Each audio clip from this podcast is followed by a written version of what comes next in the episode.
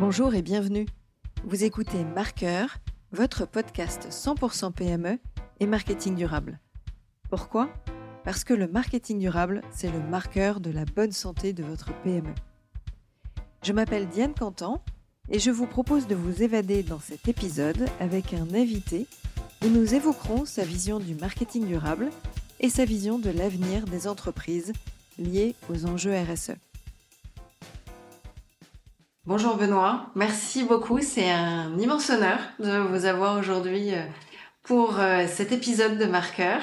Je vous ai connu grâce à Régis Rossi, qui est dans un précédent épisode, qui est conférencier illusionniste. Et quand je lui ai demandé qui pourrait être mon prochain invité, eh bien, il a spontanément euh, cité votre nom. Et on va échanger avec nos auditeurs sur la thématique évidemment du marketing durable ou de la communication responsable, mais notamment par rapport à, vous, votre sujet de prédilection autour de la transition euh, énergétique, de la transition écologique. Sans plus attendre, je vais vous laisser euh, euh, directement vous présenter pour nos auditeurs et puis après on va enchaîner toute la, la flopée de questions que j'ai à vous poser aujourd'hui. Très bien, bah bonjour Diane, très heureux d'être devant vous. Merci à Régis Rossi de vous avoir indiqué mes contacts. Je suis Benoît Lebeau, LEBOT, je suis ingénieur de formation dans le génie civil et j'ai complété ma formation d'ingénieur par un séjour euh, à l'université de Berkeley en Californie où finalement euh, j'ai séjourné pendant 4 ans. Et c'est à Berkeley dans les années 80 quand j'étais dans un laboratoire de recherche que pour la première fois j'ai touché le changement climatique et le lien entre énergie consommée et émissions de gaz à effet de serre. Depuis, 1987 précisément, je n'ai fait que creuser ce sillon de la dimension entre énergie et émissions de gaz à effet de serre, avec euh, l'axe de moins consommer. Donc ma première euh, spécialité, ça a été d'abord d'encourager les économies d'énergie dans le cadre de la lutte contre le changement climatique. En revenant en France, je j'ai travaillé pour l'ADEME, l'agence de la transition, pendant un certain nombre d'années. Et comme j'étais à l'aise en anglais, j'étais impliqué dans les premiers programmes européens de lutte contre le changement climatique. C'était dans les années 90. Et dans les années 90, c'est là qu'on a mis en place l'étiquette énergie sur les frigos, les lave-linges, les appareils d'air conditionné. Je peux tout vous dire sur cet euh, outil de politique publique très lié au marketing, parce qu'on va mettre sur le produit un indice qui indique pour le consommateur la performance énergétique. Et ça a eu un très bon impact. Je suis ensuite revenu à l'international, j'ai intégré l'OCDE, précisément l'Agence internationale de l'énergie, mais pour parler, pour travailler sur les politiques publiques. J'ai travaillé 12 ans pour euh, l'OCDE et 10 ans après pour les Nations Unies. Les Nations Unies, où là j'étais plutôt euh, dans les pays en voie de développement, accompagner les pays en voie de développement à s'engager dans la transition et, venir soutenir les aspects politiques, techniques et financiers pour euh, ces pays. Je travaille aujourd'hui, depuis quelques années, au ministère de la Transition écologique. En un mot, mon parcours, c'est la transition écologique. Ma spécialité, ce sont les économies d'énergie pour réduire les émissions de gaz à effet de serre.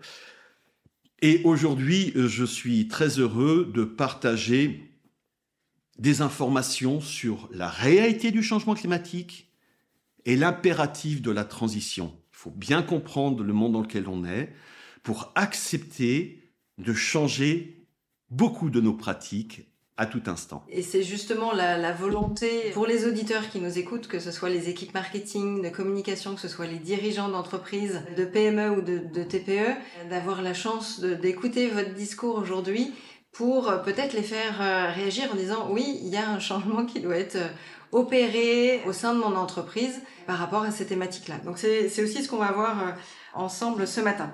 Donc vous vous préoccupez du sujet de l'efficacité énergétique, de la RSE depuis le début de votre carrière. Comment avez-vous vécu les changements de mentalité de vos collègues, puisque vous avez travaillé majoritairement dans, le secteur public? Moi, je suis, euh, j'ai fait toute ma carrière dans le secteur privé, donc on, est dans deux euh, niveaux euh, différents, et également de vos proches, de vos, votre famille, amis sur le sujet entre les années 90 et là 2023. Comment est-ce que vous avez vécu un peu tout ça? J'ai clairement vu une évolution. Effectivement, dans les années 80, on parlait d'économie d'énergie plus pour euh, des questions, on craignait que euh, l'ère du pétrole allait toucher à sa fin dans les 40 ans qui ont suivi. On avait des problèmes de pollution de l'air, mais typiquement le thème du changement climatique euh, était à tous ses tout débuts. Je me souviens très bien dans les années 90 des conversations avec Greenpeace qui n'étaient pas certains de l'importance de ce thème du changement climatique. Il préférait se concentrer sur d'autres pollutions de, certaines activités industrielles. Donc je suis passé par là et je n'ai vu que progresser ce thème dans les esprits. J'ai vu beaucoup de changements euh, à, tous les niveaux. D'abord, ce thème du changement climatique se confirmer. Aujourd'hui, au-delà du changement climatique, c'est les limites planétaires qui sont à prendre en compte. Hein. Euh, la biodiversité, euh, la qualité de l'air, euh, la, couche d'ozone, c'est tous ces éléments qui euh, viennent compléter les enjeux environnementaux après le changement climatique. Et j'ai vu beaucoup, beaucoup d'évolutions autour de moi, au niveau de mes collègues. Effectivement, le thème, on a dû se muscler, aller de plus en plus dans des études fines, dans des propositions à hauteur de ce qu'il faut. Et on n'est toujours pas à hauteur de ce qu'il faut, mais on y travaille. Et puis au niveau amical, alors là j'ai vu des très très grandes évolutions entre ceux qui essayaient de m'expliquer qu'ils ont lu un livre ou ils ont entendu un interview de quelqu'un qui disait que le changement climatique a toujours eu lieu depuis toujours. Mmh. Rien de tout ça n'a euh, survécu à la réalité du changement climatique aujourd'hui. Il n'y a aucune ambiguïté aujourd'hui sur le fait que nous sommes, nous les hommes, les premiers responsables d'un dérèglement climatique qui va ne faire que s'amplifier et qu'il est absolument impératif de comprendre les enjeux pour se mettre en route. Et désormais, j'essaie de convaincre tout un chacun qu'on est tous concernés parce qu'on est tous des consommateurs. Derrière ce qu'on consomme, il y a des impacts environnementaux. Et que ça soit dans notre vie individuelle à la maison en tant que consommateur, que ce soit dans nos activités professionnelles, je fais euh, je suis certain qu'on a besoin de tout le monde et tout le monde doit bouger. Ça passe d'abord par la compréhension des enjeux. Après, la façon dont on bouge, ce qu'on fait en tant qu'individu ou en tant que professionnel dans son environnement, il y a beaucoup, beaucoup de choses à bouger, mais c'est à chacun de se mettre en route. La première étape, c'est d'accepter la réalité et de comprendre. Et alors justement, euh, par rapport à ça, comment on peut agir ou quels sont les, enjeux pour ces générations futures, euh, sachant qu'on a un, rapport population-énergie euh, entre 1900 euh, et 2000 qui a fait x4 en population mais qui a fait x16 en dépenses d'énergie. Comment on doit réagir pour les années qui viennent? En tout cas pour ceux qui n'ont pas encore pris conscience qu'il faut bouger dès maintenant. Alors, la première chose qu'il faut reconnaître, c'est l'importance de l'énergie dans notre vie aujourd'hui. C'est l'élément le plus important dans toute la dynamique. L'énergie, c'est le sang dans les veines de l'économie. S'il n'y a pas d'énergie, il n'y a pas d'activité, il n'y a pas de développement, ni développement humain, ni développement économique. Et donc, l'énergie est au cœur de tout. Au niveau d'un bilan d'une société ou d'une société individuelle, d'une entreprise ou d'un pays, l'énergie, c'est quelques points d'activité de, PIB. Mais vous enlevez ces points-là, tout s'écroule. La mobilité, la production de quoi que ce soit, la production agricole, l'accès au confort, tout n'est qu'énergie. Et on a besoin d'énergie. Et une population qui croît a besoin d'énergie. Effectivement, en un siècle, la population a été multipliée par 4 et l'énergie consommée multipliée par 16. Et de façon très inégale, la différence entre un pays développé et un pays en voie de développement, un pays développé a eu accès à des ressources énergétiques. Le problème, c'est que l'énergie dont on a besoin est basée aujourd'hui à plus de 80-85% sur des ressources fossiles.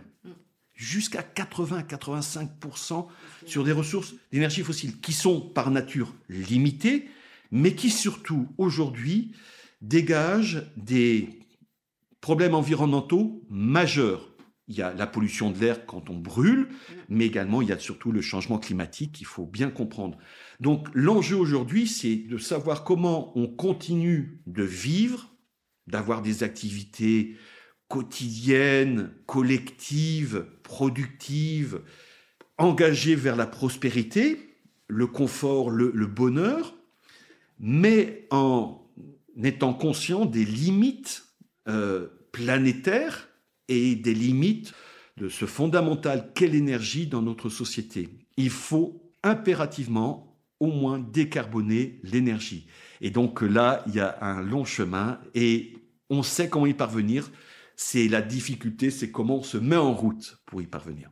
Et alors justement, je profite de votre expertise et connaissance euh, d'un point de vue euh, scientifique et de formation ingénieur, euh, peut-être pour expliquer rapidement à nos auditeurs toute cette notion d'équivalent de CO2, de gaz à effet de serre, de température qui augmente, mais finalement, est-ce que 1,5 c'est beaucoup, pas beaucoup? Pourquoi est-ce qu'on parle de 2050 ou de 2100 et qu'il faut bouger donc maintenant, mais davantage euh, là euh, dès cette année. Est-ce qu'il y a un petit condensé explicatif scientifique, on va dire, dans, la minute scientifique? S'il n'y avait pas de gaz à effet de serre dans l'atmosphère, si la Terre n'avait pas de gaz à effet de serre, la température à la surface du sol serait de moins 18 degrés Celsius. Partout. Partout, sur, uniformément, température moyenne moins 18 degrés Celsius. Parce qu'on a une fine couche de gaz autour de la planète Terre qui font l'effet d'une serre c'est un peu l'effet de serre, c'est ce que vous observez quand vous laissez votre véhicule au soleil, quand vous rentrez dedans, il fait plus chaud. Les rayons solaires traversent les vitres de votre véhicule et une partie se trouve captée et emprisonnée. Ben, on a exactement le même effet autour de la planète Terre avec non pas une vitre, mais une fine couche de gaz à effet de serre sur toute la planète Terre. Et en moyenne, la température sur Terre est de 15 plus 15 degrés Celsius. Donc, vous voyez la différence entre effet de serre et pas d'effet de serre. Quels sont les gaz à effet de serre? Bien comprendre que le plus important gaz à effet de serre, c'est la vapeur d'eau. Et de très loin.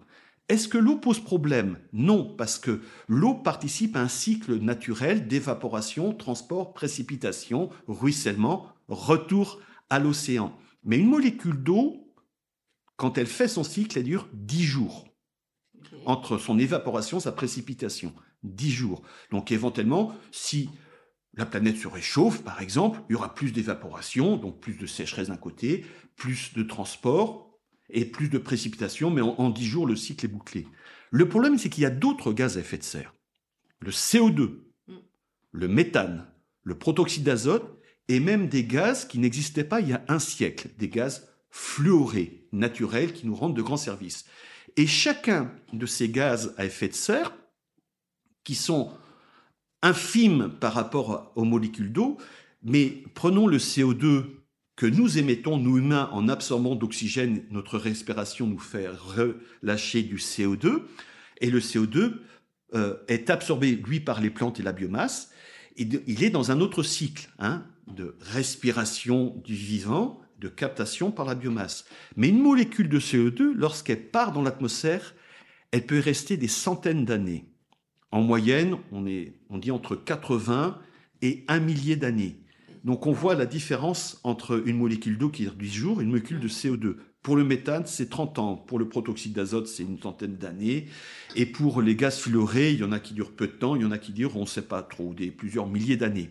Et donc on voit qu'il y a un effet cumulatif quand on émet du CO2 et quand on va chercher pour les besoins énergétiques de notre machine économique des ressources carbonées comme le pétrole, le charbon et le gaz sous la croûte terrestre, on en fait la combustion pour faire tourner la machine économique, mais ça se transforme en CO2 et ça se retrouve dans l'atmosphère. Euh. Donc ça se cumule dans l'atmosphère. Et au même moment, la population s'accroît, on étend les villes, on réduit la forêt, parce qu'on en a besoin pour l'agriculture et pour étendre les villes. Et donc, les possibilités de capter naturellement par la photosynthèse, donc ce qu'on appelle les puits de carment, diminuent. Donc, d'un côté, on va chercher de plus en plus d'énergie fossile qui se transforme en CO2 et on réduit la capacité de la croûte terrestre, de la biomasse terrestre de capter.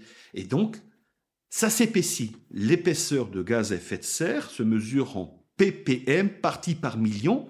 Donc partie, vous voyez, Mhm. par million, c'est l'équivalent entre l'impact d'une molécule de CO2 et l'impact euh, de l'eau. Et on s'aperçoit que euh, plus on épaissit la couche de gaz à effet de serre, plus on réchauffe la surface de la planète Terre. Et la science est aujourd'hui unéquivoque. Il y a bien eu un réchauffement de 1,2 degré depuis 1750, depuis le jour où on a commencé à extraire du sous-sol du charbon minéral. Charbon minéral qui a permis la première révolution industrielle, puis la découverte du pétrole, très pratique, puis du gaz, deuxième révolution, troisième révolution industrielle. Donc on doit à l'énergie le monde dans lequel on vit.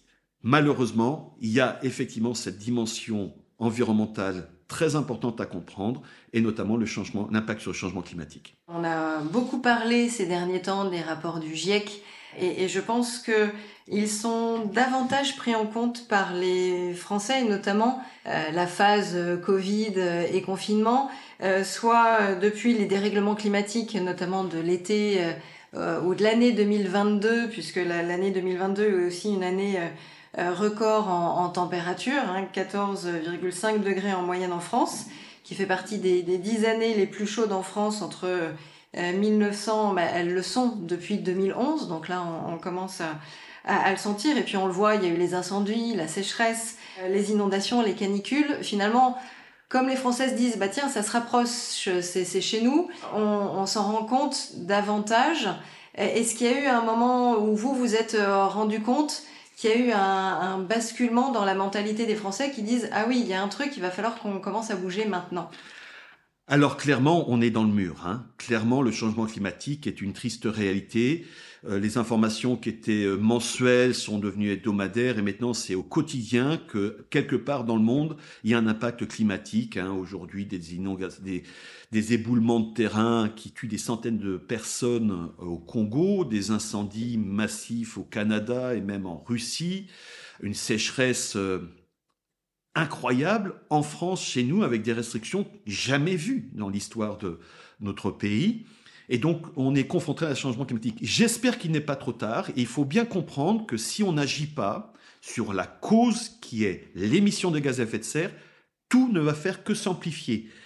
Et euh, un monde qui se réchauffe d'un demi-degré, d'un degré, c'est un monde complètement nouveau, avec des dérèglements à tous les niveaux. Dans les précipitations, on l'a vu, hein, plus d'évaporation, avec plus de chaleur, plus de précipitations, c'est à, la fois de la sécheresse, et également euh, plus d'inondations et d'éboulements de terrain. On a, euh, euh, avec toutes les perspectives de dérèglement de la production agricole, on a en France, par exemple, avec la sécheresse, une menace des sols argileux qui euh, se dérobent et des maisons qui euh, se fendillent.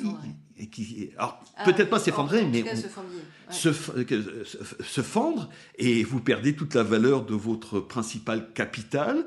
Et euh, je crois savoir que plus de 10 millions de maisons sur notre territoire sont à terme à risque. Eh bien, quand vous avez votre principal capital qui est affecté par le changement climatique, il n'y a pas du tout, il y a vraiment panique à bord. Il faut comprendre que pour limiter l'impact du changement climatique, il y a une chose à faire, c'est réduire les gaz à effet de serre. Il faut s'adapter à un climat qui va se réchauffer. Il va falloir changer les pratiques, notamment de production agricole, d'usage de l'eau, parce qu'il va faire plus chaud, plus froid. On peut avoir des épisodes de, de froid, effectivement, mais on va principalement avoir plus d'épisodes de chaud. Des régimes de pluie qui nous imposent une nouvelle production agricole. Mais euh, pour limiter, euh, il faut absolument réduire les émissions de gaz à effet de serre. Et aujourd'hui, la mathématique est, est la suivante. hein. Il ne faut pas plus émettre de gaz à effet de serre ce que la nature est capable d'absorber. Et la nature est capable d'absorber pour un pays comme la France 2 tonnes par habitant. Donc ça, c'est ce que la nature en France est capable d'absorber. On est aujourd'hui à 10 tonnes par habitant et par an en France. Et il faudrait arriver à ces 2 tonnes à 2050 si on est raisonnable par rapport au réchauffement. Il y aura réchauffement, mais on peut le limiter si on arrive en gros à 2 tonnes par habitant en France. Et alors, comment les entreprises ou les dirigeants d'entreprises qui nous écoutent peuvent se dire euh, ok, l'équivalent de 2 tonnes par habitant, comment je le retransforme, euh, moi, au niveau de mon entreprise, des produits et services que, que je propose et que je vends à mes collaborateurs, salariés euh, Est-ce qu'il y a un calcul à faire par rapport à j'arrive à 2 tonnes par salarié ou j'arrive à changer mon, offre, mes prestations? Qu'est-ce que qu'est-ce que vous en pensez? Je crois que la première étape, c'est de savoir quel est l'impact environnemental de l'entreprise. Il y a le CE2, donc il faut faire des bilans carbone. Il y a des accompagnements qui existent. L'ADEME, l'Agence de la transition, est capable de euh, développer les outils et accompagne. Donc ça, la première étape, c'est effectivement d'avoir une bonne idée de l'impact environnemental de son activité. Il y a les émissions de gaz à effet de serre sur un site particulier. Il y a des émissions de gaz à effet de serre sur l'énergie que l'on consomme, qui est peut-être produite très loin. Et puis, émissions de gaz à effet de serre qui sont liées à l'usage de ce qui est produit. Et donc, euh, on parle de scope 1, scope 2, scope 3. Scope 1, c'est ce qui est émis sur place, sur le lieu de l'activité, hein, que ce soit une entreprise, un particulier, une ville. Scope 2, c'est quand on prend en compte les émissions de gaz à effet de serre liées à l'énergie consommée le site. L'énergie peut être produite très loin. Vous savez, encore 60% euh, de, l'électricité dans le monde est produite avec des énergies fossiles. C'est pas le cas en France, mm. mais euh, l'électricité, on la voit pas. En Allemagne, c'est encore. Euh, en Allemagne, aux États-Unis, en Chine, en Inde, majoritairement dans le monde, on est encore aux énergies fossiles. Et puis le scope 3, eh bien, c'est euh, l'impact de toutes les, euh, activités quand on produit un, euh, quand on produit du pétrole, eh bien, on émet des gaz à effet de serre pour l'extraire, mais surtout le pétrole, il va être lui-même brûlé et il va émettre des gaz à effet de serre. Donc, il faut avoir bien en tête les bilans. Aller au-delà des bilans CO2, carbone, et voir si effectivement dans les activités il y a euh, d'autres bilans environnementaux sur euh, l'usage de l'eau, euh, les émissions polluantes de l'air, du sol et l'eau. Donc avoir une bonne idée. La première étape, c'est la connaissance. Le défi de notre monde, c'est d'entrer dans l'économie de la connaissance. Nous n'avons plus le droit d'ignorer. Et cela passe par des bilans effectivement, il peut y avoir un coût de se mettre en perspective, d'avoir euh, les tableaux de bord. Il y a un coût de faire ces analyses sur les bilans environnementaux, mais c'est indispensable pour se mettre en route. Et après, eh bien, euh, je pense que toutes les solutions existent. C'est la bonne nouvelle. Toutes les solutions existent pour décarboner. Mais pour savoir par quoi on commence, il faut savoir quel est son impact Quel est, son, niveau actuel Voilà, avoir mm. euh, le tableau de bord de départ. Et, alors quand on, a fait le, bilan carbone et, qu'on se rend compte que potentiellement il y a des éléments qui doivent être euh, complètement changés ou chamboulés, comment faire comprendre aux dirigeants d'entreprise qui, qui, ont de toute façon un objectif de croissance pour euh, euh, dégager euh, des marges, payer les charges, payer les collaborateurs, les salariés, en fait, qui doivent quand même réfléchir à leur offre, peut-être disrupter complètement cette offre, leurs produits et services. Vous parlez d'intelligence collective pour innover dans cet axe-là. Qu'est-ce qui, qu'est-ce qui peut faire changer les dirigeants d'entreprise par rapport à, à leur offre de produits et services? Bah, Curieusement, quand on fait ces bilans, on voit qu'on a des opportunités de rentabilité immédiate. Il y a d'énormes gaspillages qu'on ignore tant qu'on n'a pas fait les bilans.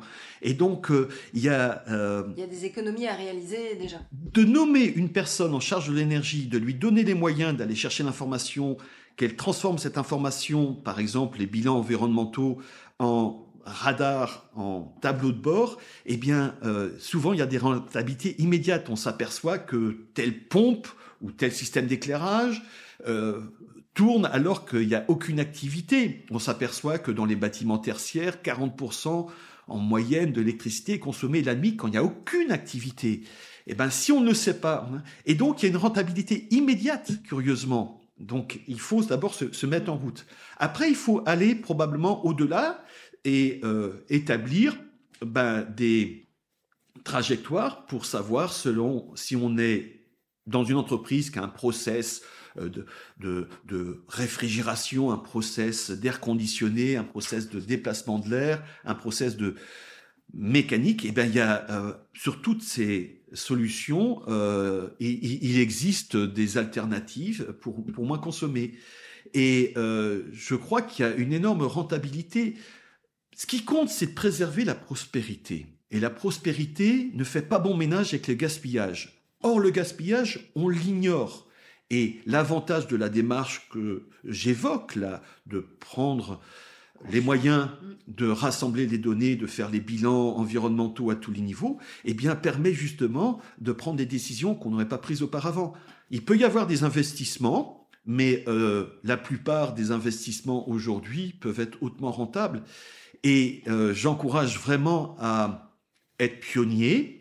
C'est pas toujours facile, mais il est important de comprendre que tout le monde doit y passer. Alors, soit les démarches sont volontaires, mais quand c'est volontaire, c'est forcément limité, soit il faut que la puissance publique, et ça, c'est, ça mon métier, ça reste mon métier, de mettre en place les cadres institutionnels, juridiques, politiques, pour que on encourage le changement de pratique, les changements de technologie il va falloir passer par des réglementations, des obligations, des certifications, des labellisations, des normes.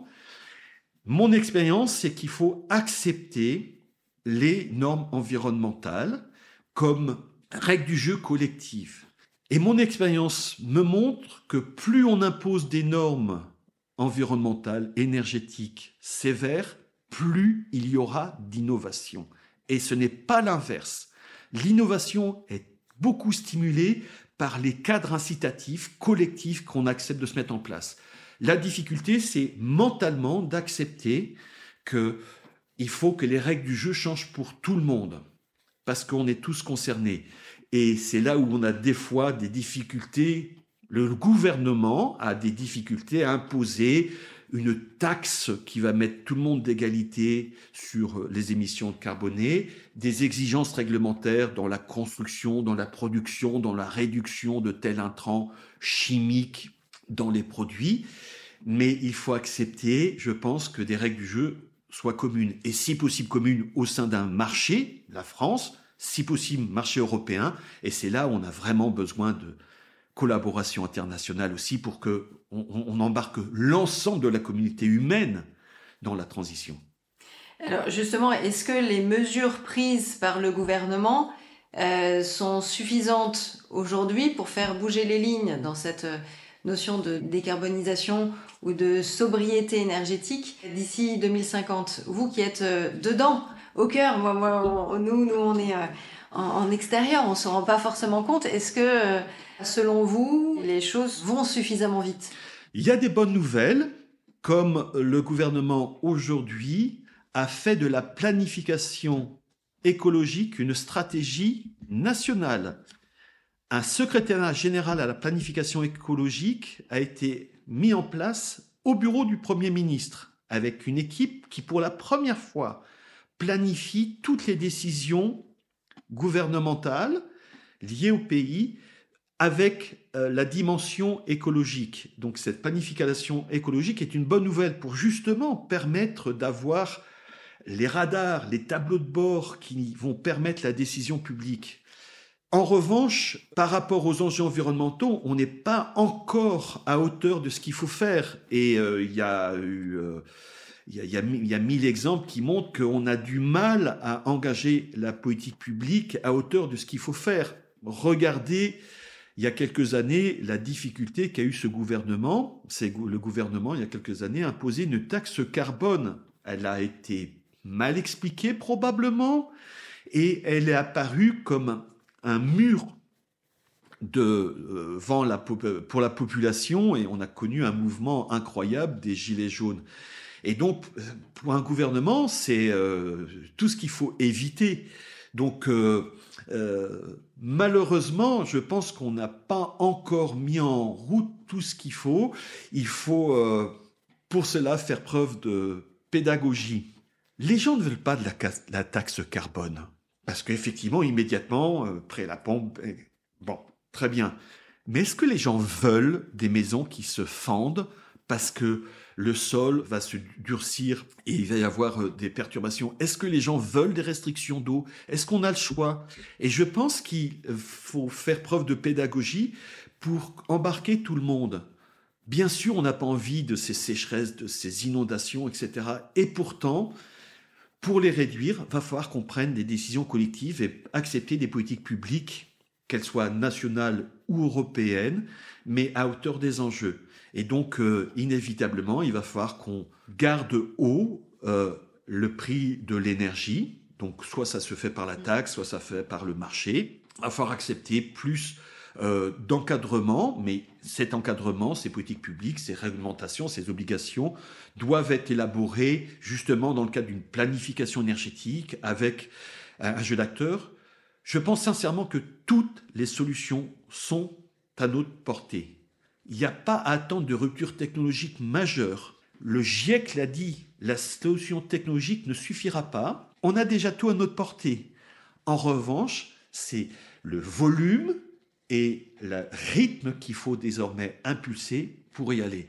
Et comme la technologie ne suffira pas, c'est là où cette notion de sobriété, qui est au cœur de la politique publique nationale, qui a été introduit ce terme dans la loi climat et résilience de 2015 et qui aujourd'hui s'applique à coup de plan de sobriété. Cette dimension humaine, cette euh, volonté d'accompagner la technologie par des changements de comportement est indispensable. Et alors justement, vous qui euh, êtes en lien avec le G20 et les autres pays européens, comment se situe la France? Alors pionnier, mais quel niveau? Et les autres euh, où on parle des États-Unis ou encore euh, voilà, ils, sont encore loin sur certaines réglementations qui sont effectives pour nous en France.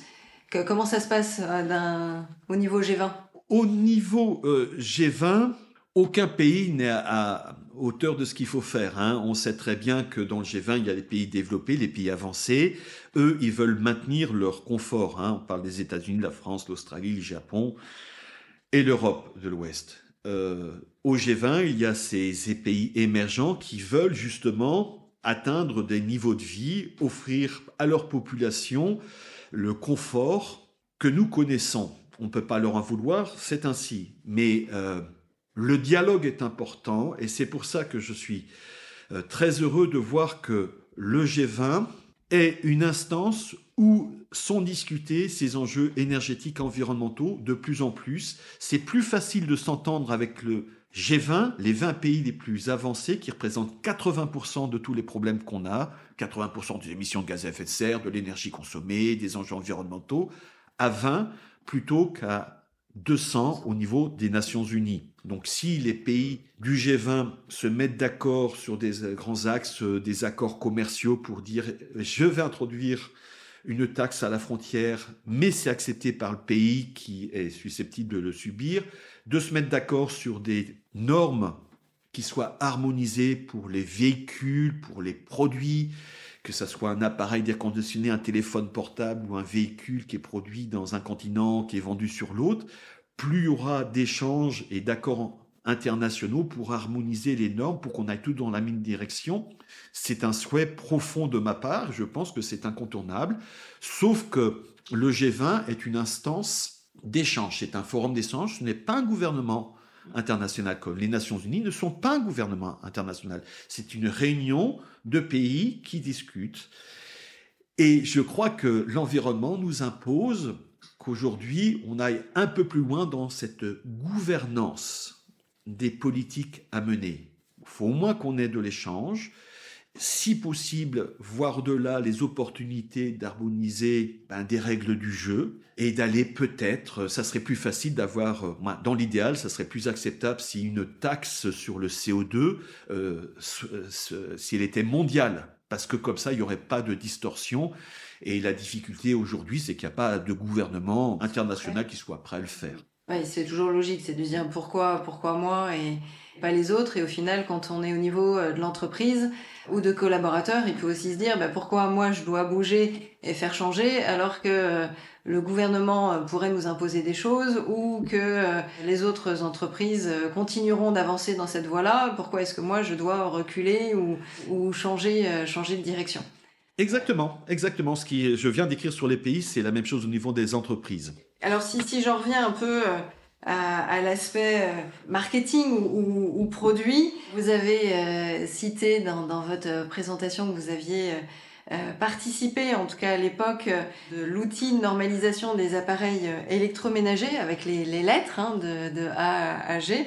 Euh, en 90. 92 exactement. 92. Euh, quelles avaient été les, réactions à l'époque? Ah, bah, écoutez, les réactions, elles étaient euh, très opposées. Je rappelle que c'était les premiers efforts européens de lutte contre le changement climatique. L'Europe a décidé de s'attaquer au changement climatique et la première réponse a été de dire ben sur l'énergie, on va mettre en place un système pour informer le consommateur. Et l'idée d'une étiquette euh, apposée sur les appareils électroménagers s'est imposée. Euh, mais ça n'a pas été du tout facile. D'abord, il a fallu se mettre d'accord sur un format d'étiquette. Pourrais vous en parler en long, en large. Est-ce qu'on a fait vertical, horizontal Est-ce qu'on met des catégories? Est-ce que c'est graduel? Est-ce que c'est une échelle qui flotte? Est-ce qu'on met des, des, des limites d'un côté comme de l'autre? Quels sont les indices? Il a fallu inventer toute cette ingénierie-là et j'ai eu plaisir à le faire euh, dans des coopérations européennes. On a finalement un coût d'études marketing précises identifié que cette catégorie de couleurs classées de A à G était le signal que le consommateur européen reprenait, euh, comprenait le mieux. Hein. Mm. Toutes les études ont été faites. Après, il a fallu l'imposer. Je me souviens de discussions très très tendues avec à la fois les industriels et les distributeurs d'électroménagers, qui étaient très très opposés à la mise en place d'un outil qui allait perturber forcément, parce que c'était le but oui, C'était voilà, nouveau, euh, donc nécessité de changement, nécessité de remettre en cause bah, surtout une catégorie de produits euh, qui, euh, du coup, allait devenir dans le rouge et n'allait plus être dans le vert. Exactement. Il y avait des fabricants de produits électroménagers qui n'avaient pas euh, qui jamais eu d'incitation à fabriquer des appareils qui consomment peu. Ils fabriquaient des, jolis euh, frigos ou lave-linge ou ce que vous voulez. Mais effectivement, cette dimension aux consommateurs n'était pas du tout importante pour euh, leur marketing à eux. Et soudain, on leur dit, ah non, il y a une dimension importante. Plus important que le prix d'achat, c'est le prix de fonctionnement pendant les 10 à 15 ans mmh. qui compte. Et donc, en, se basant sur ces sept arguments et à coup de d'intervention et de débat, euh, l'idée de mettre une étiquette qui soit imposée sur l'ensemble du territoire européen, qui s'intéresse, qui s'applique à tous les opérateurs. Et il y a des constats très intéressants. On a défini cette étiquette pour le consommateur final. On a pris toutes les précautions pour que cette étiquette soit bien comprise, avec des jolies couleurs, des catégories. Si vous me demandez quel est l'impact de cette étiquette sur le consommateur, eh bien, c'est très difficile à évoluer. En revanche, je peux vous dire que l'étiquette a eu un énorme impact sur les fabricants d'électroménagers. Du jour au lendemain, ils se sont mis en route à mettre et développer des recherches et développement, de l'innovation pour ajuster et ils ont très rapidement euh, changé leur gamme de produits. Deuxième impact sur la distribution tous les distributeurs d'électroménagers euh, se sont vus responsables d'imposer cette étiquette et ils ont changé la gamme. Et on a vu une transformation très rapide du marché, une transformation qui était supérieure à ce que nous, on avait imaginé. Nous, dans nos études, on, on avait dit on va avoir, la moyenne va être en D et F, et hop, ça va rebasculer en A. On a basculé dans les catégories supérieures très très rapidement. Pas forcément en raison du consommateur, parce qu'il y a toujours plein d'autres arguments quand vous achetez un appareil électroménager, la marque, ce que vous dit le vendeur, euh, votre fidélité à tel produit ou la couleur. Mais euh, le principal, c'est qu'on a vraiment basculé au point que, très rapidement, tout était dans certaines euh, catégories de frigo de lave-linge, tout était passé en A, donc on a inventé les A+, A++, qui était une catastrophe pour la visibilité. Désormais, depuis deux ans, la Commission européenne a reventilé, on est revenu à A, B, C, D, F, G. Il est très difficile d'avoir des appareils en A, mais c'est le signal qu'il faut Est-ce que euh, aujourd'hui, quand on parle d'appareils électroménagers euh, ou de déchets électroniques euh, qui atterrissent pas forcément qu'en France dans des circuits recyclage classiques hein, qui peuvent atterrir à l'autre bout de la planète et on en connaît après les conséquences dramatiques sur place de pollution, de, de crise humaine, etc. Est-ce qu'on peut faire quelque chose pour éviter l'obsolescence programmée? Des fabricants sur ces appareils-là et donc aller dans un esprit de consommer moins mais mieux, sous-entendu, je conserve mon appareil plus longtemps parce qu'il évite d'avoir euh, une pièce qui est défectueuse que je ne peux pas changer au bout de deux ans, trois ans ou cinq ans. Est-ce qu'il y a des choses au niveau du gouvernement là-dessus ou en réflexion ou... Oui, tout à fait. Le point de départ, c'était la consommation d'énergie de, par exemple, ces appareils électroménagers. Mais très rapidement, on a fait un bilan par rapport à ce qui était émis comme pollution ou dégradation environnementale au niveau de la production, au niveau d'usage et au niveau de la mise en rebut.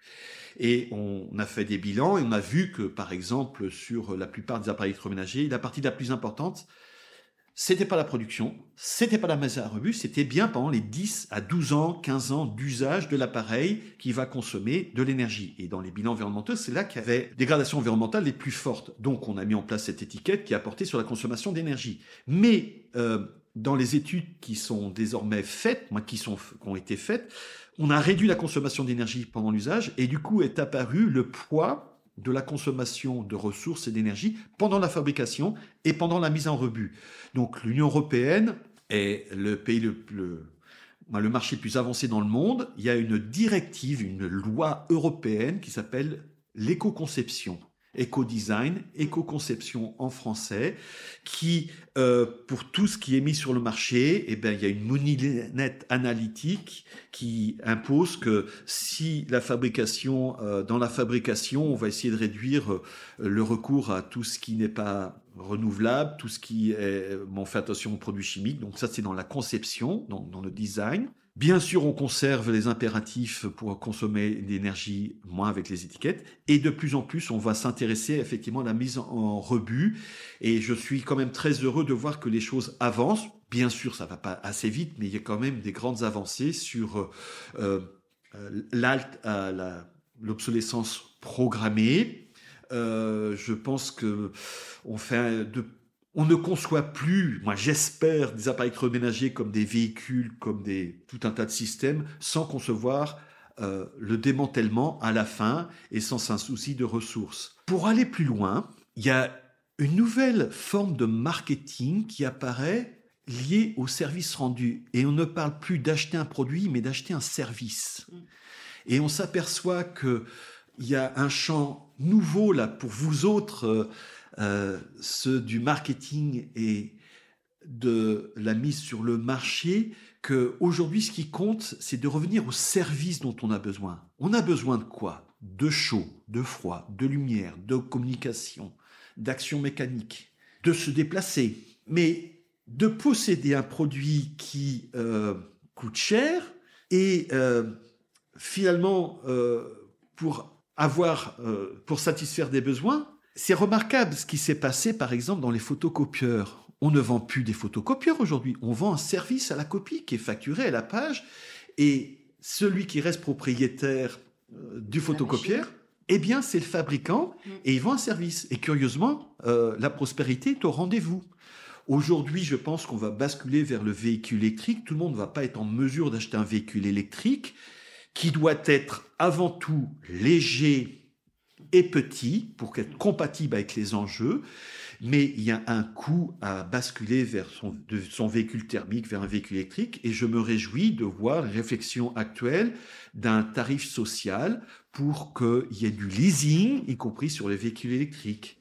Et voyez, cette euh, économie de service euh, fait partie des changements de modèle, de paradigme qui méritent pleinement l'attention de tous et qui peuvent être une solution à cette transition écologique. De reconnaître les services dont on a besoin et de mettre en route les solutions technologiques, mais surtout l'accompagnement on va dire, marketing financier pour qu'on puisse bénéficier des services. C'est ça qui compte. Oui, alors il y a deux choses du coup, euh, enfin plein évidemment que vous avez évoqué, mais euh, sur lesquelles j'aimerais revenir. D'une part, euh, vous avez cité le, côté véhicule électrique, donc dans cet esprit de mode de transport, est-ce qu'il y a des changements de transport qui doivent être effectués par ou décidés par, par le, gouvernement dans les villes du futur afin d'optimiser ce mode de vie d'habitants qui voudraient se déplacer peut-être sans, sans leur voiture? On sait que les transports publics, notamment à Paris, sont pas encore d'un nombre suffisant. Euh, euh, les bus, les métros,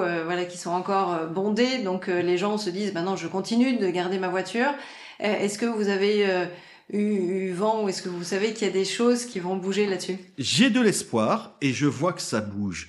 Tout le monde constate que le vélo est de plus en plus présent et c'est un formidable mouvement. Le gouvernement a des objectifs précis hein, de multiplier l'usage, de dupliquer l'usage du vélo. On a compris également ce qui permet de, multiplier l'usage du vélo, c'est de mettre en place des pistes cyclables. Donc la priorité des priorités pour toute collectivité, pour toute communauté, c'est d'investir dans des pistes cyclables sécurisées, quitte à prendre de l'espace sur la voie publique, sur certains, axes, de réduire la place de la voiture et de donner au, mode de déplacement doux. Une très bonne nouvelle pour le vélo, c'est l'assistance électrique. Si vous n'avez pas fait usage d'un vélo électrique, je vous encourage vivement à tester. Une fois qu'on y a goûté, c'est un changement radical dans l'usage du vélo. Les reliefs sont aplanis, les distances sont raccourcies.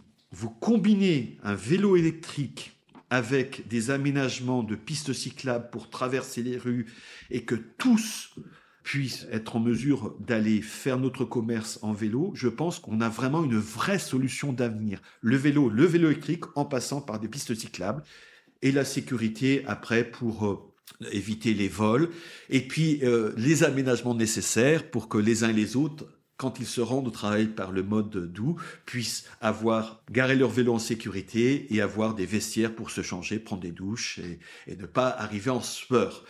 Donc, euh, je suis très heureux de ce qui se passe au niveau de la mobilité active, de la priorité donnée au vélo et à la marche, à la réponse publique qui est de reconnaître que ça passe par des aménagements. Alors, ça coince un petit peu quand ceux qui étaient habitués à avoir une voie double euh, pour le véhicule, mais tout indique qu'on y gagne à tous les niveaux.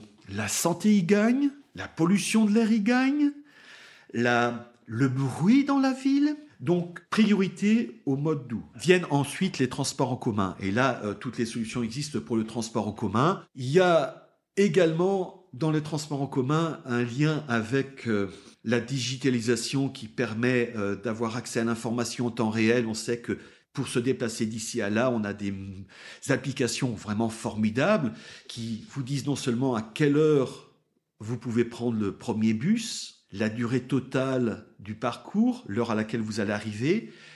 Il manque, et c'est en travaux, de combiner cette information avec un tarif unique. Et il y a beaucoup d'efforts. On appelle ça Mobility as a Service pour euh, encourager davantage, rendre plus facile tout un chacun.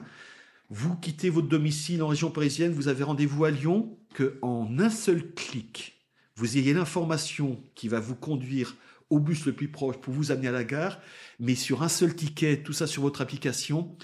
Et ça, c'est euh, l'étape qui est envisagée pour les prochaines années. On a l'information, il faut simplement harmoniser, la combiner avec les différents opérateurs, mais vous voyez l'importance, la réponse que la digitalisation peut apporter pour euh, la mobilité et, et, la mobilité douce et euh, compatible avec les enjeux. J'ai beaucoup d'espoir. Ça avance, peut-être pas assez vite, mais il va falloir accepter que la voiture désormais, euh, c'est du euh, second rang. Je mise beaucoup sur les décisions actuelles, sur la digitalisation et les technologies une fois, sont au rendez-vous. On parle de, de, digitalisation ou de numérique responsable. On sait que le numérique prend de plus en plus de poids en France et, dans le monde. Euh, on sait que euh, également ça prend de plus en plus de poids dans les émissions euh, de, gaz à effet de serre. Qu'en est-il de l'impact de la 5G, si je prends un exemple sur la transition énergétique? Alors clairement, effectivement, la multiplication des espaces numériques, des usages, de la digitalisation pèse sur les consommations d'énergie. Il n'y a rien d'immatériel dans l'envoi d'un message, que ce soit un SMS ou d'un email ou du streaming.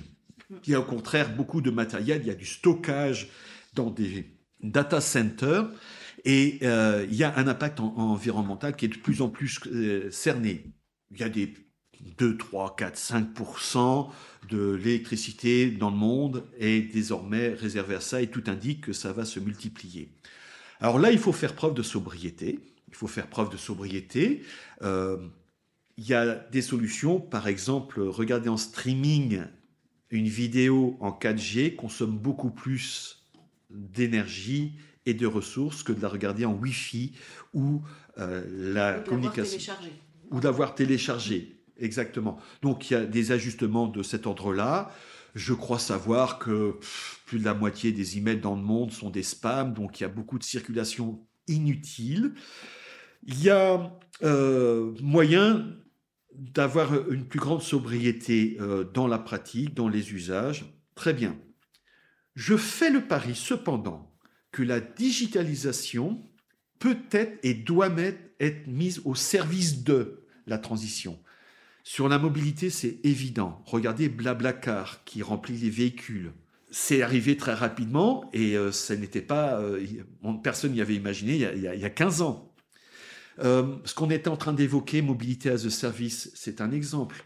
La 5G fait beaucoup de bruit parce qu'on est tous fascinés par nos téléphones portables. Mais l'impact de la 5G, ça pas, c'est pas pour les individus, qu'elle va être importante. L'impact, ça va être surtout pour les machines complexes. La 5G peut permettre dans les industries d'avoir des contrôles en temps réel. Là où la 4G était un petit peu plus lente, il y avait des délais. Puisque la 5G est là, elle est développée, elle est partie. Mettons-la au service de la transition. La gestion de l'énergie on vit dans une période où l'énergie euh, va être chamboulée, la production d'énergie. Il va falloir basculer vers les énergies renouvelables. Tout le monde le sait, le soleil, le vent sont intermittents. Mais la digitalisation, et notamment la 5G, peut nous permettre en temps réel de recueillir les informations pour appréhender le nuage qui passe, le vent qui baisse, mutualiser sur les réseaux électriques les approvisionnements entre, et, assurer que les électrons produits à un endroit seront disponibles là où on en a besoin précisément pour faire tourner un lave-linge, un chauffe-eau ou recharger les véhicules. Et là, on a besoin d'informations en temps réel. Et c'est là où la digitalisation, et notamment la 5G, euh, permet euh, d'arriver à une gestion en temps réel très complexe. Et donc, euh, mettons la digitalisation au service de cette transition. Alors, mon podcast se nomme Marqueur et donc aborde le marketing durable. Euh, marqueur de la bonne santé des entreprises et des PME, parce que quand on fait du marketing avec le cœur, on embarque tout le monde de façon plus durable.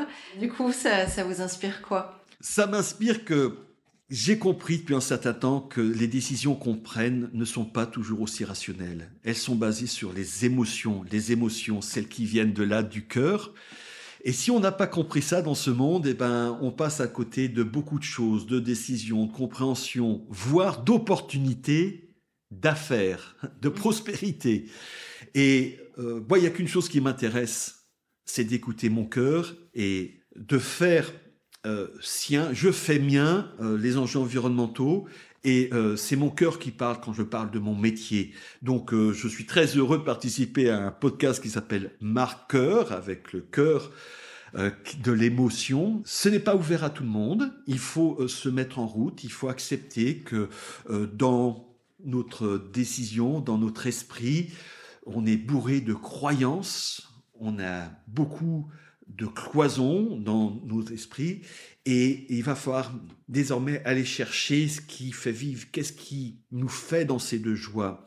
Ne pas faire des gestes, des activités qui sont contraires à l'intime. La conviction, aller chercher ce qui fait vibrer, ce qui fait vibrer les cœurs, ce qui fait vibrer l'âme, ce qui nous fait vibrer collectivement. Et euh, je souhaite que ce genre de podcast, d'émission, euh, soit l'occasion de, faire des liens entre notamment la réalité de ce monde et la réalité triste et grave du changement climatique pour que tout le monde fasse sien les solutions apportées et tout le monde se mette en route. Mais si ça passe pas par le cœur, on n'y arrivera pas. On en est convaincu. Merci pour, euh, pour, cette, pour cette réponse. Est-ce que vous auriez un éco-geste que vous aimeriez partager ou que vous conseillez peut-être à, à, des enfants ou une future génération? L'éco-geste est un geste au quotidien qui permet d'améliorer l'impact sur l'environnement. Donc là, j'imagine qu'il y en a plein auxquels vous pensez sur la notion énergétique. S'il y en a un à transmettre à, à nos auditeurs, ce serait lequel? J'en ai un qui vient à l'esprit que je pratique et qui va vous surprendre et je suis pas sûr que vous allez le garder dans votre podcast. Ah bon, on va voir. C'est d'apprendre à se doucher à l'eau froide, d'apprendre d'abord à terminer toute douche par de l'eau froide. C'est très très bon pour la santé. Ça crée un frisson et d'apprendre progressivement à se doucher à l'eau froide. Personnellement, je pratique la douche froide, glaciale, avant de me coucher. Et je peux vous dire que ça revigore, ça, donne le signal à mon corps que je vais me coucher. J'encourage beaucoup cette pratique euh, qui est pas évidente à entendre, mais qui est, je crois, il euh, y a une vérité euh, scientifique et, et scientifique. J'ai lu ça dans les espaces. Ben, j'ai eu l'information. Donc, apprendre d'abord à terminer la douche avec du froid, c'est ce petit stress-là qui est salutaire. Et le jour où vous le pratiquerez, vous comprendrez que finalement, c'est un geste qui est salutaire, sain et tellement bon pour la santé. Mais il est surprenant, je, je, je, je veux bien en convenir. Et, et limiter le temps euh, sous la douche. De ah, pas forcément, je veux vous dire qu'en fou. Ça, ça, vous limitez à la fois la consommation d'eau et la consommation d'énergie pour euh, le chauffage. Les deux sont combinés. Quel futur invité est-ce que je pourrais convier à mon podcast? Euh, Le premier nom qui vient à l'esprit, c'est ma grande amie Yamina Saheb, qui est euh, l'une des autrices du dernier rapport du GIEC. Et Yamina a réussi le tour de force d'introduire le terme sobriété dans le rapport du GIEC. C'est la première fois en 2022 que le terme et la notion de sobriété est inclus dans les rapports scientifiques. Elle a mené un combat formidable pour expliquer que la recherche de l'efficacité énergétique, de la performance ne suffit pas s'il n'y a pas cette dimension humaine de la sobriété, du geste, mais également de l'accompagnement du geste. Et Yamina est en train de poursuivre ses travaux à l'Institut Sciences Politiques à Paris, dans un réseau international pour euh, consolider au niveau de la science ce terme de sobriété. Sobriété qui fait partie de la politique publique française, mais qui a vocation à se répandre. Et euh, vous avez là quelqu'un qui connaît parfaitement les enjeux environnementaux climatiques et qui désormais base sa science, son approche scientifique sur euh, rendre concret la sobriété dans les politiques publiques et dans l'économie de marché.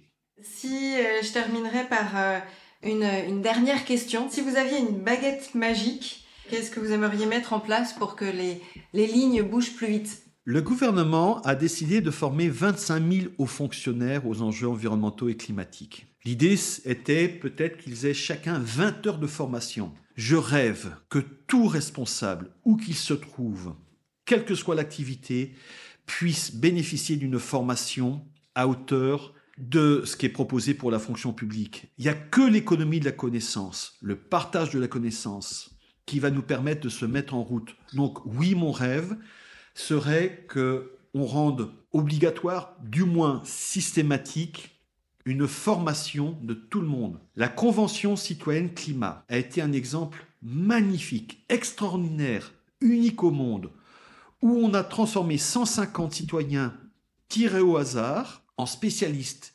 Ils avaient un objectif, dites-nous comment la France peut décarboner à l'horizon 2030 de 40% son économie avec pour méthode l'accès à l'information. Ils ont pu prendre le temps d'aller écouter, d'aller interviewer les spécialistes, de s'approprier par une démarche collective cette connaissance. Ça n'a pas été évident, mais les méthodes existent d'intelligence collective.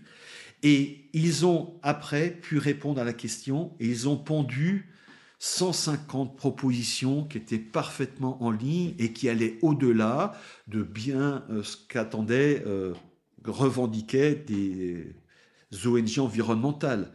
Parce qu'une fois qu'on a la connaissance, eh bien, on est plus à même de mettre en route les propositions pour aller. Donc, euh, mon souhait profond, c'est qu'on mette dans nos esprits euh, la connaissance au niveau des enjeux de tous les responsables. On va commencer par les responsables, hein, comme dans la fonction publique, puis après on décline. On devrait tous avoir une formation approfondie, euh, sympathique, ludique. Vous avez évoqué l'atelier d'automne, il y a des fresques d'intelligence collective, euh, il y a la fresque du climat, la fresque des mobilités, la fresque du numérique, euh, la, fresque des horizons décarbonés. Il y a plus de 50 fresques différentes qui proposent justement par des ateliers collectifs.